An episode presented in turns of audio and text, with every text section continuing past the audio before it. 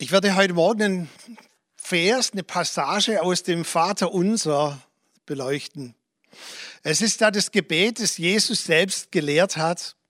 Und das Vater Unser ist sowohl eine Liturgie, aber das Vaterunser ist weit mehr. Es ist eigentlich ein Gebetsmuster, entlang dem wir beten können. Und es tun auch viele, entlang diesem Vaterunser zu beten. Und interessant, wenn man dann entlang diesem Muster betet, kommt man so in etwa bei einer Stunde heraus.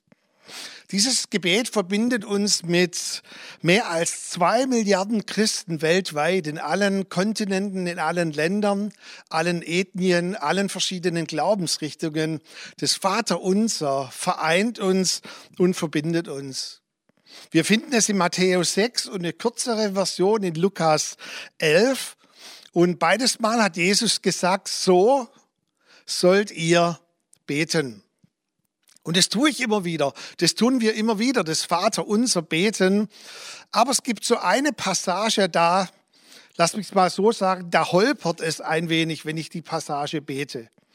Ich vergleiche das immer gerne mit dem Lied Gott ist gegenwärtig von Gerhard Terstegen. Ich denke, ihr kennt oder die meisten von euch kennen dieses Lied. Gott ist gegenwärtig, lasset uns anbeten. Und dann kommt ja dieser Abschnitt, wo es heißt, dem die Cherubinen Tag und Nacht gebücket dienen. Und da finde ich es immer so witzig, wenn ich eine Hochzeit mache, ich singe also relativ laut und dann, wenn dieser Abschnitt kommt, dann nur noch so, weil ich kann das nicht aussingen, dass Engel, dass diese Cherubinen Tag und Nacht so diesen Bückling machen vor Gott. Ich glaube, im Himmel wird eine freudige Atmosphäre sein. Wir werden aufgerichtet herumlaufen. Und wenn wir niederfallen, dann ist es, weil wir in Ehrfurcht niederfallen und ihn anbeten werden. Aber dass wir Tag und Nacht einen Bückling machen vor Gott, oh, da friert's mich irgendwie. Und so friert's mich auch bei diesem Vers aus Matthäus 6, Vers 13. Und dort heißt es, und führe uns nicht in Versuchung, sondern erlöse uns von dem Bösen. Ich habe früher, als ich kleiner war, immer gelesen, dass es da heißt, führe uns nicht in Versuchung. Und jetzt sagst du, ja genau, das steht da. Das weiß ich, aber ich habe verstanden, dass Gott uns nicht führen soll in der Versuchung. Also, dass er uns quasi alleine lassen soll, wenn Versuchung kommt. Und dann wurde ich älter und habe kapiert, was es da, was, es, äh, was da steht und was es da heißt. Und wörtlich heißt es eigentlich, führe uns nicht hinein in die Versuchung. Und es ist interessant, dass die ersten Kirchenväter schon ganz früh sehr große Mühe hatten mit dieser Aussage. Am Anfang wurde ja dieses aramäische Gebet von Jesus mündlich überliefert und leider gibt es keine Originalabschrift mehr im Aramäischen, aber es wurde so verbreitet und führe uns nicht in Versuchung. Und viele Bibelausleger meinen, dass der Abschnitt von Jakobus 1, Vers 13 bis 14 eine Antwort darauf war, auf dieses, dass Gott uns nicht oder dass Gott uns in eine Versuchung hineinführt. Und dort heißt es, niemand sage, wenn er versucht wird, dass er von Gott versucht werde. Denn Gott kann nicht versucht werden zum Bösen. Und er selbst, also Gott versucht niemand, sondern ein jeder, der versucht wird, wird von seiner eigenen Begierde gereizt und gelockt. Parallelstelle im 1. Korinther 10 sagt, Gott ist treu. Gott ist absolut treu, der euch nicht versuchen lässt über eure Kraft, sondern Gott macht, dass die Versuchung bald ein Ende nimmt, so dass ihr die Versuchung ertragen könnt, heißt also, dass ihr nicht an dieser Versuchung zerbrecht. Und das Problem ist ein bisschen, dass das Wort Versuchung ganz vielschichtige Bedeutungen hat. Das Wort Versuchung bedeutet natürlich auch eine Versuchung im Sinne von einer Begierde.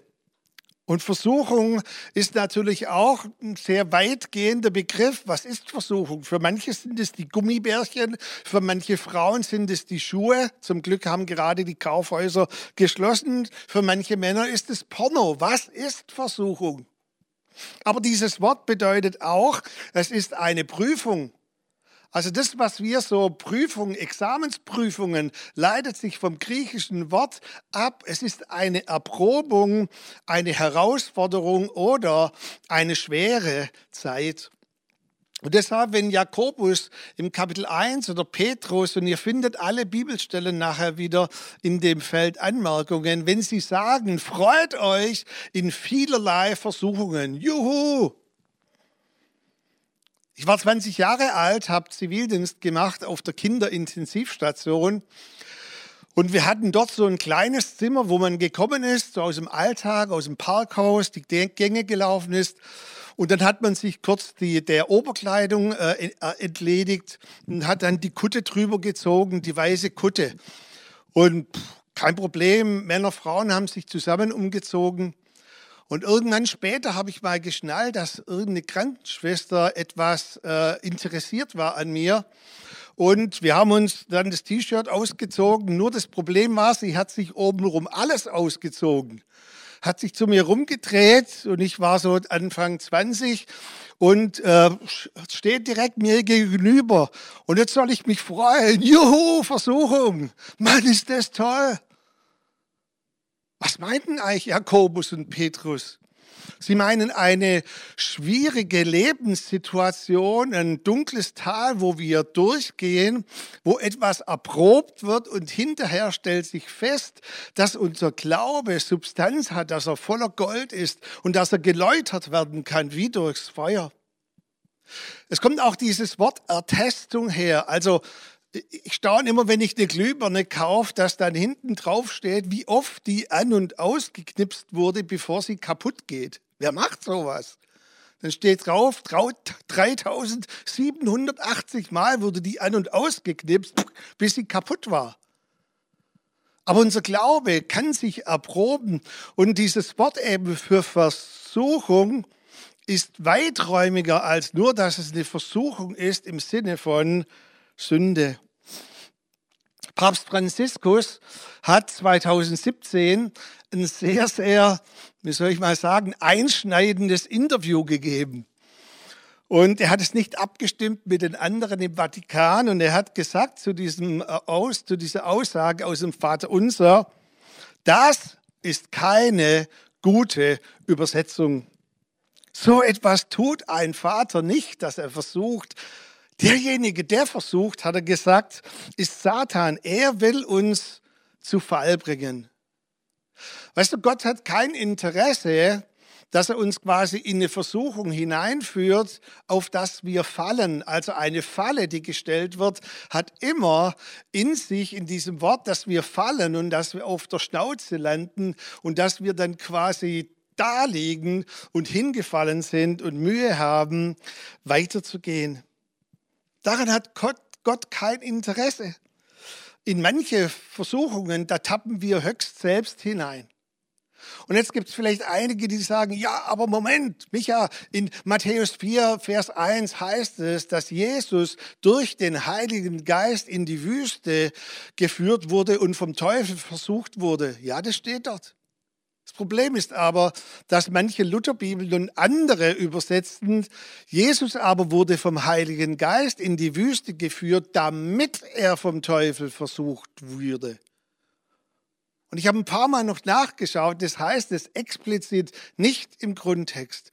Es heißt nur ein verbindendes Wort, dessen und ist, weil der Satz noch nicht zu Ende ist. Er wurde vom, vom Heiligen Geist in die Wüste hineingeführt. Warum wurde er hineingeführt? Dass er 40 Tage gebetet und gefastet hat. Das war die Absicht vom Heiligen Geist, dass Jesus an dem Herzen des Vaters war für 40 Tage und Nächte. Und dann heißt es nach 40 Tagen und Nächten, aber kam der Teufel zu ihm und versuchte ihn.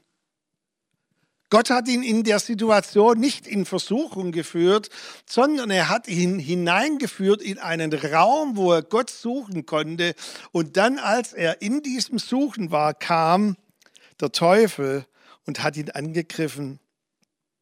Wörtlich heißt eigentlich die Aussage, hört sich ein bisschen holprig an, du hinein nicht führst uns in Versuchung.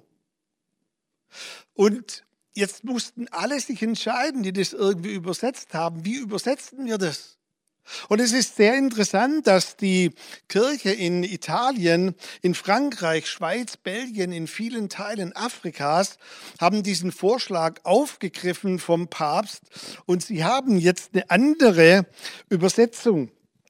Und ähm, Papst Franziskus hat gesagt, eigentlich müsste man übersetzen, lass mich nicht in Versuchung geraten. Die italienische Kirche übersetzte für sich, verlass uns nicht in der Versuchung. Die französische Kirche hat übersetzt, überlasse uns, ähnlich wie verlasse uns, also überlasse uns, lass uns nicht allein in Versuchung. Ganz interessant, dass das jüdische Abendgebet, das wahrscheinlich Jesus auch damals schon gebetet hat und das überliefert wurde durch viele Jahrhunderte hindurch, heißt, lass mich nicht kommen, o geliebter Vater, in die Gewalt der Sünde, noch lass mich kommen in die Gewalt der Schuld, noch lass mich kommen in die Macht der Versuchung. Ich möchte dich ermutigen, wann immer dieser Abschnitt kommt, wo es bei mir ein bisschen holpert und lass mich nicht in Versuchung geraten oder führe uns nicht in Versuchung. Hey, dass du vielleicht mit einem anderen Hintergrund diesen Satz aussprichst. Für dich vielleicht auch mal nachschaust in übertragenden Übersetzungen, gute Nachricht, Hoffnung für alle, Basic Bibel, Basisbibel und mal nachschaust, wie ist es da übersetzt, weil die Übersetzungen geben immer ein Stück weit auch wieder, was für ein Gottesbild wir haben. Führe uns nicht in Versuchung, sondern erlöse uns von oder aus dem Bösen heraus. Eigentlich ist dieser gesamte Ausspruch auch ein ganz, ganz tiefer Wunsch der Menschheit. Erspare uns nach Möglichkeit alles Böse. Also nicht äh, diese Highway to Hell, sondern Highway to Heaven. So auf der Überholspur in den Himmel und alles Böse bleibt irgendwie links und rechts liegen in unserem Leben. Es gibt ein Buch, wo zwei Trendforscher untersucht haben, warum junge Erwachsene im Glauben Mühe haben oder sogar dem Glauben absagen. Der Untertitel von diesem Buch heißt, warum ich nicht mehr glauben kann. Und waren vier Bereiche genannt, was jungen Erwachsenen, Heranwachsenden Mühe macht am Glauben. Und als ich das gelesen habe, da hat es mich so richtig ergriffen, auch innerlich, ähm, so ein Schmerz, weil von vier Gründen waren zwei Gründe genau die Gründe, was das Vaterunser aussagt.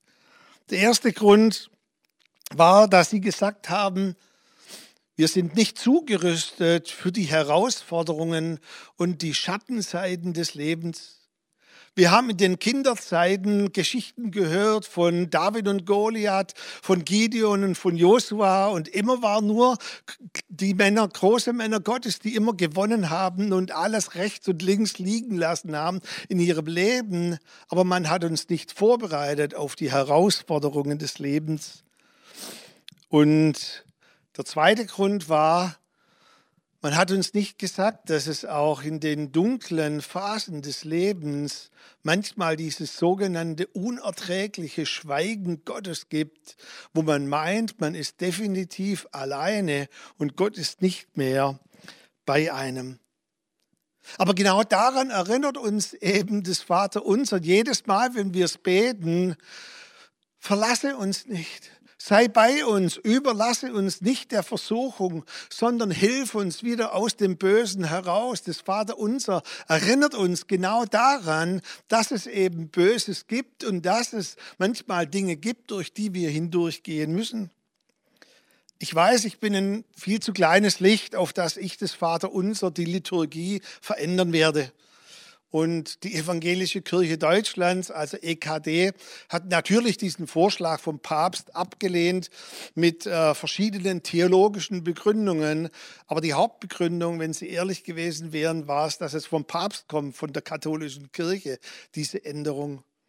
Aber ich würde gerne, wenn ich eine Übersetzung machen könnte, die M7-Übersetzung, würde ich diesen Teil übersetzen. Begleite uns, Gott, in schweren Zeiten. Bleib bei uns in schweren Zeiten. Wisst ihr, wir suchen alle diese schwere Zeiten nicht. Schon mal gemerkt, die kommen von ganz alleine. Du musst sie nicht suchen, du musst auch niemand haben, der dich hineinstößt. Diese schwere Zeiten kommen von ganz alleine. Lebenskrisen, Corona mit oder ohne Erkrankung, wirtschaftliche Depression, Krankheit, Scheitern von Beziehungen. Das ist ja schon schmerzhaft für alle Beteiligte. Verlasse uns nicht, überlasse uns nicht der Versuchung. Wie ist es jetzt mit diesem sogenannten Schweigen Gottes? Ich möchte mir noch kurz drei Minuten nehmen an diesem Teil, weil der mir so wichtig ist. Ich höre das immer und immer wieder, dass Gott, der Vater, Jesus alleine gelassen hat, als er am Kreuz war. Und ich möchte dir heute Morgen sagen, das stimmt nicht. Das ist komplett konträr zu der Bibel, zu der Selbstaussage der Bibel. Hat der treue Gott in dem dunkelsten, in dem schwierigsten Moment der Menschheitsgeschichte seinen Sohn wirklich alleine gelassen? Jesus selbst sagte seinen Jüngern, bevor er ging, ihr werdet alle zerstreut werden und mich verlassen, aber seid getrost, der Vater bleibt alle Zeit bei mir. Die Realität war genau die Realität, die manchmal du erlebst und die ich erlebe, dass ich Gott nicht mehr höre, Gott nicht mehr spüre, dass ich meine, er ist nicht da. Aber die Wirklichkeit ist, dass Gott da ist. Aber ich empfinde ihn nicht mehr. Ich kann ihn nicht mehr spüren, weil alles nur noch dunkel und Nacht und schwer um mich herum ist. Im 2. Korinther 5, Vers 19 Dort schreibt Paulus, aber Gott war in Christus mit am Kreuz. Hast du das gehört? Gott aber war in Christus mit am Kreuz. Und ich möchte dir sagen, egal wie dein Kreuz im Moment ist, vielleicht in dieser Zeit, du hast den Eindruck, Gott ist nicht da. Gott ist durch Christus mit an deinem Kreuz, an meinem Kreuz. Und auch wenn du ihn nicht spüren kannst, dieses Schweigen Gottes. Und wir müssen unsere Generationen darauf vorbereiten, dass es auch diese Momente des Schweigens Gottes gibt. Viele zu mir sagen, als ich jetzt Corona hatte und dann ähm, auch so tief drinnen äh, gelegen bin, dass sie gesagt haben, haben Sie eine Patientenverfügung, jetzt wird's ernst. Dann kommen viele und sagen, aber du hast gespürt, dass dabei bei dir war. Soll ich ehrlich sein? Ich habe null gespürt, dass der Herr bei mir war. 0,0 habe ich das gespürt. Aber ich wusste, dass er bei mir war, weil das die Wahrheit ist. Jesus hat gebetet, bewahre sie vor dem Bösen. In diesem hohen priesterlichen Gebet, bewahre sie vor dem Bösen. Dieses Wort bewahren heißt eigentlich, bewache sie vor dem Bösen gibt eine tolle Geschichte bei einem Indianerstamm, da war quasi die Mutprobe, dass der heranwachsende Sohn, der musste, wenn er so 13 war, eine ganze Nacht im Freien verbringen. Und erst dann war er ein Mann. Und so war ein Indianerjunge im Freien. Und ihr könnt euch vorstellen, es war dunkel und jedes Geräusch war irgendein wildes Tier. Und dann im Morgengrauen, dann hört er auf einmal ein Atmen. Und er hört, wie irgendwelche Zweige Laute von sich geben. Und jetzt hat er gedacht, mein Ende ist gekommen. Und er nimmt seinen Speer und plötzlich schreit, Stopp! Und es war sein Vater, der ihm gegenüberstand. Und dann sagte der Vater zu seinem Jungen, hast du gedacht, ich lasse dich die ganze Nacht alleine? Ich war die ganze Nacht da für dich. Und im Morgengrauen hat er ihn erkannt. Und ich möchte dir zusprechen, ich möchte jedem zusprechen, der Vater wird niemals von deiner Seite weichen. Er wird sogar bei dir bleiben, wenn du von seiner Seite weichst, weil er ein Interesse hat an dir. Gott hat kein Interesse daran, dass wir zerbrechen in den Prüfungen des Lebens, noch dass wir durch diese dunkle Täler alleine hindurchgehen. Ich schließe mit einer Übersetzung von George Lamsa, das ist ein assyrischer Theologe, und der hat einen, einen Vierband geschrieben, die Evangelien aus aramäischer Sicht. Und er hat interessanterweise dieses Vaterunser ganz anders übersetzt. Und diesen Abschnitt, um den es mir heute Morgen ging, den hat er wie folgt übersetzt. Führe uns, nimm uns an der Hand in Zeiten der Versuchung, auf dass wir nicht fallen. Hey, ich finde es so schön, führe uns, führe uns, nimm uns an der Hand, Herr in Zeiten der Versuchung, auf das wir nicht fallen. Wir werden jetzt noch ein Lied gemeinsam singen, das heißt Still. Und das drückt genau das aus, was wir in diesem Satz gerade gehört haben. Gott, halt mich fest mit deiner starken Hand. Und dann auch, wenn der, wenn der See tobt und wenn der Wind dreht, dann stütze mich, Herr, bleib bei mir, Herr. Und ich möchte dir das Angebot machen, dass du heute Morgen für dich dieses Lied singst in deiner Situation. Ich habe keine Ahnung, wo du drin stehst, wo vielleicht ihr drin steht als Ehepaar oder als Familie. Aber ich möchte dir zusprechen, dass da jemand da ist, der eine starke Hand hat. Und wenn du noch nie diese Hand ergriffen hast, ganz bewusst, dann streck jetzt deine Hand aus und ergreif die Hand Gottes, der schon lange, lange, lange auf dich wartet. Und ihr werdet zusammen ein gutes Team sein und er wird dich nach Hause bringen an deinen Bestimmungsort, in den Himmel, in die ewige Herrlichkeit zu ihm.